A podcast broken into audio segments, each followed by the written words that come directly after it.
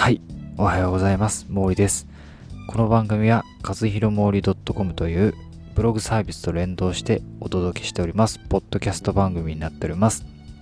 ぜひ気になる方は番組の概要欄から飛びますので、ぜひチェックしてみてください。本日は、格安 SIM へ乗り換えるメリットという記事をアップしました。これについて少し触れていこうかなと思うんですけど、皆さんは携帯のキャリア、どこを使用しておりますでしょうか、え僕はですね、長らくソフトバンクユーザーでですね、ずっとソフトバンクを使用しておりました。えソフトバンク、まあ、使用している分には何ら不安不満とかはないんですけども、やはり一番はですね、料金の問題ですね。料金が高いと。まあ、普通にですね、えー1万円、月々1万円超えるっていうのはザラでですね、えーその月によっては2万、3万いく月もありました。まあ、どんだけ使ってんだよって話になりますけども、えーまあ、1万円前後は余裕で行っておりました。これがですね、毎月、んなんか高いなと思いつつも使っていたんですけども、えーそこからですね、私は LINE もという、えー格安 SIM へ移行しました。えー LINE もなんですけども、えー月の料金がですね、だいたい3000円ぐらいですね。えなので、まあ、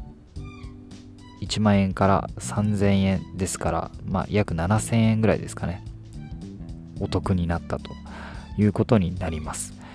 えー特にですね、使用していて不満とかも全く問題ないですよね。そして LINE もっていうのは LINE の会社が運営しておりますので、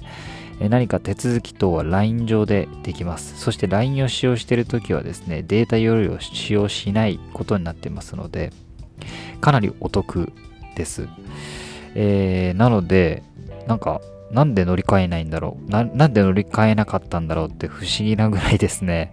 今はすごく、えー満足しております。えー料金面でも、また使用する分でも、えーすごく満足しております。えーブログ記事の中にはですね、まあ、大手三大キャリアのプランの内訳、あとはですね、ソフトバンクユーザーが、えーもし格安 SIM へ移行するならこれがいいよっていうものを選んで、あとは僕が LINE もにした理由みたいなものも書いておりますので、ぜひ気になる方はチェックしてみてください。やはりですね、えー家計家計管理する上ではですね、大口のものから節約するというのが鉄則になっております。えー大口というものはですね、保険だったり、家賃だったり、あとは携帯のキャリアとかも入ってきます。その携帯のキャリアの中で、格安 SIM へ移行するというものは、かなり、えー家計にも優しいことになりますし、えー僕の場合だと7000円、月々7000円得したということなので、7000円ということはですね、1年で8万4000円得するということなんですけど、8万4000円あればですね、